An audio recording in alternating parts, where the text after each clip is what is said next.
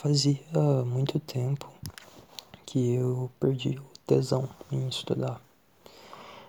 É, eu acho que a última vez que eu senti isso foi dois anos atrás. E sexta-feira, uma amiga minha ela chegou com uma dúvida de química sobre ligação metálica. E ela ter me perguntado fez eu correr atrás dessa informação, porque eu lembrava mais ou menos como é que fazia, mas não 100%, sabe? Sabe aquela sensação que você já viu aquilo na, su na sua vida? E, tipo assim, conforme você vai só dando uma pincelada, você vai lembrando as coisas. E, tipo assim, só que dessa vez você sabe como é que pesquisa aquilo? E foi basicamente isso, porque eu nunca fui muito bom em química. Mas eu sempre achei uma matéria muito legal, sempre quis ser muito bom. Então por isso era a matéria que eu mais prestava atenção.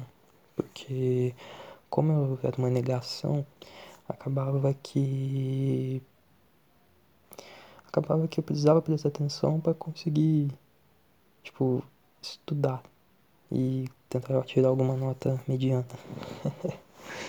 e enfim, é, o, que eu, o ponto que eu quero chegar é que estudar para mim sempre foi um inferno. Eu sempre odiei estudar. Mas pelo fato dessa amiga minha ter me feito a pergunta e ter me estimulado, entre aspas, a correr atrás da resposta, foi uma experiência muito bacana, sabe? E eu lembro que quando eu estudava, eu gostava muito de tirar a dúvida dos meus amigos. Eu meio que dava uma mini aulinha para eles para principalmente pelo WhatsApp. Eu, eu muitas vezes eu ligava, a pessoa me ligava e perguntava: "Ah, tô com dúvida em geografia, em história". Eu ficava tipo uma hora só explicando a matéria para ela. E isso é muito foda, porque cara, parece que realmente gruda o conteúdo na tua cabeça e é meio difícil achar pessoas que querem escutar o que você sabe, entende? E assim, eu nunca, eu nunca fui muito bom em química, mas é, é, cara, é uma matéria que os professores sempre tornaram muito chata.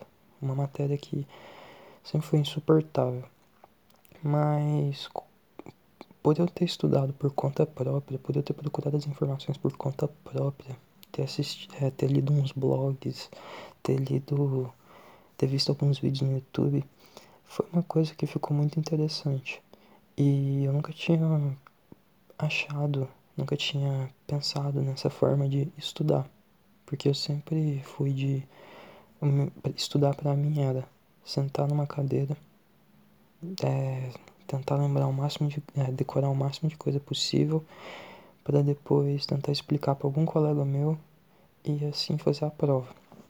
E isso é bem merda, porque acaba que passa é, dois dias eu esquecia do conteúdo e foda-se, tá ligado? Eu só tinha o conteúdo pra prova. E, mano, eu tô pensando seriamente em começar a fazer mais isso, sabe?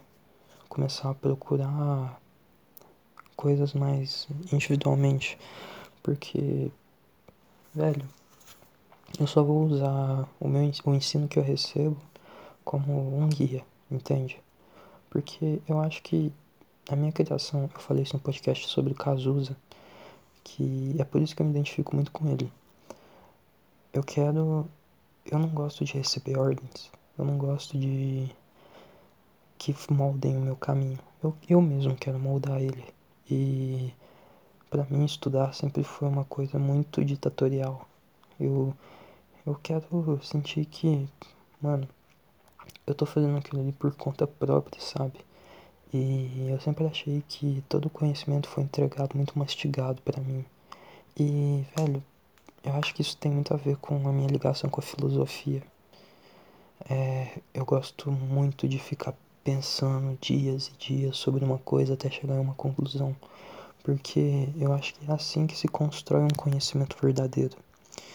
E por fim, É. Assim, ultimamente eu tenho lido algumas coisas. Essa quarentena foi muito útil para mim. E acaba que. Mano, o que eu tô aprendendo por conta própria, eu acredito que, tipo assim, eu não vou esquecer tão cedo, sabe? Porque não é uma coisa que eu tô sendo forçado, sabe? É uma coisa que eu tô fazendo por prazer. E peraí que eu tenho que abrir a janela porque tá muito quente. Aí. E, enfim. É... Cara, se tu não se sente bem estudando, eu recomendo você tentar coisas novas. Porque, assim, eu tô terminando o terceiro colegial agora e eu não tinha encontrado a melhor forma para para me estudar, para eu estudar. E é isso. Tu tem que se reinventar. E eu acho que, tirando a parte das mortes que teve por causa do corona, a melhor parte dessa pandemia foi que todo mundo pôde se reinventar. E por isso acabou que vai que todo mundo vai voltar muito diferente. Porque igual eu falei, todas as informações elas são muito mastigadas pra gente entregues na nossa mão. E isso também junto com o problema da internet, que se por exemplo, se você olhar no Spotify agora, as top 10 músicas do Brasil, não é um negócio que você para pra escutar e fala, porra, que música boa, velho, caralho, muito bem feito. Não, não é. É um bagulho que tu não vai apreciar. É, um, é algo que tu vai escutar ali, tu vai falar, hype, nossa, muito boa. Ha, é, fritei aqui por por dois minutos. E é isso. Vai passar uma, três meses, tu nem vai lembrar que essa música existia. E assim. Isso é um puta problema, tá ligado? Porque. Velho. É. A gente precisa aprender a lidar mais com o tempo. Porque, cara, se você tá tendo um imediatismo muito alto nos últimos anos, eu, é, eu, eu sempre fui uma pessoa que respondeu as mensagens o mais rápido que eu conseguia.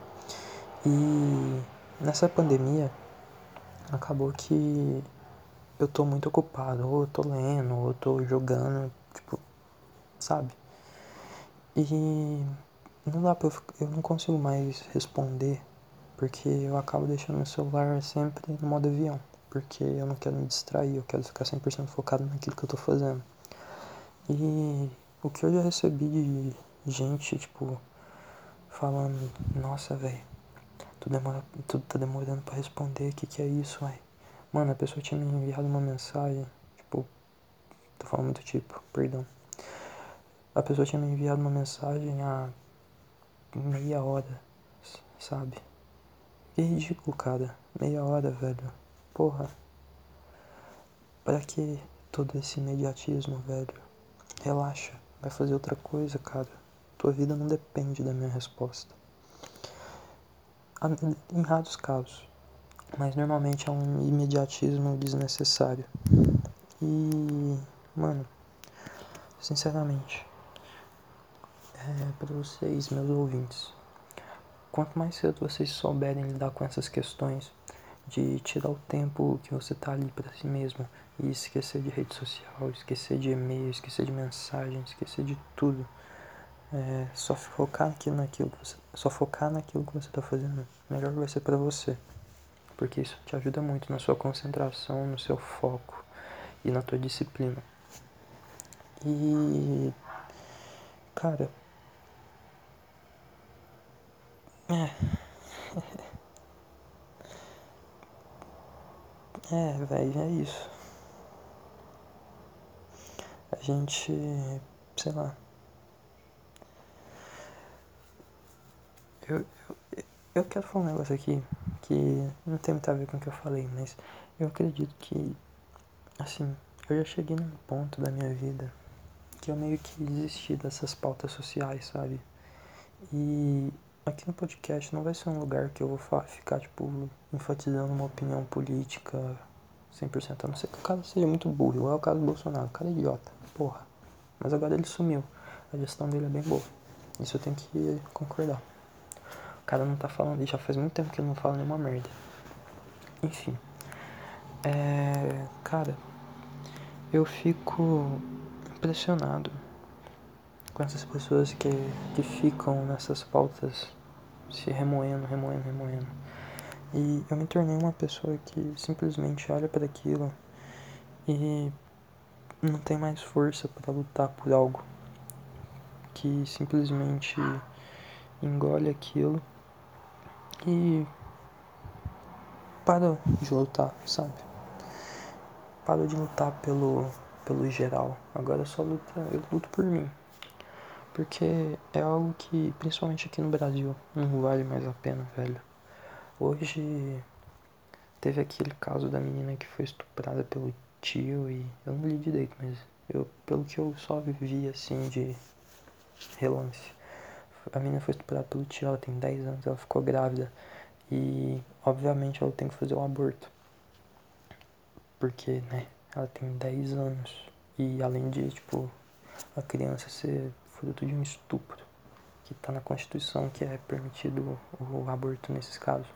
Foi um bando de extremista religioso na porta do hospital que foi vazado por uma por outra extremista que, mano, foi um bando de desses religiosos lá e começaram a chamar o, o médico que ia fazer o aborto de assassino de tal.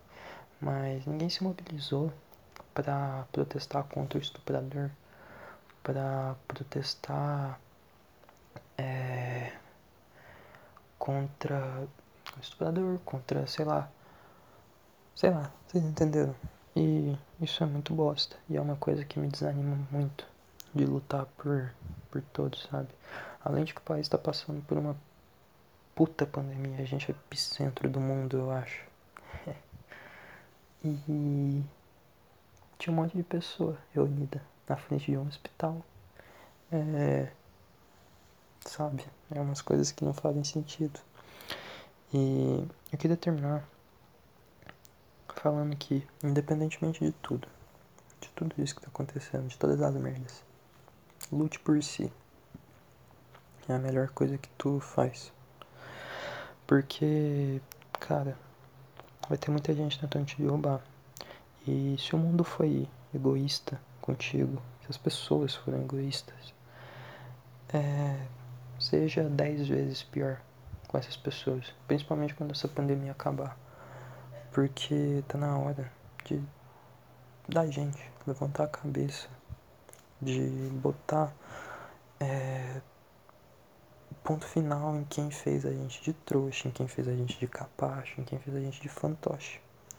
Porque seja qual for a situação, é, se foi uma sua família que sempre que nunca te apoiou, que nunca te apoiou, que sempre te humilhou, é, ou com, sei lá, com uns caras ou com umas minas vazias que tu que tu quer que só quer saber de curtição, só com os seus amigos que te colocam para baixo, amigos entre aspas.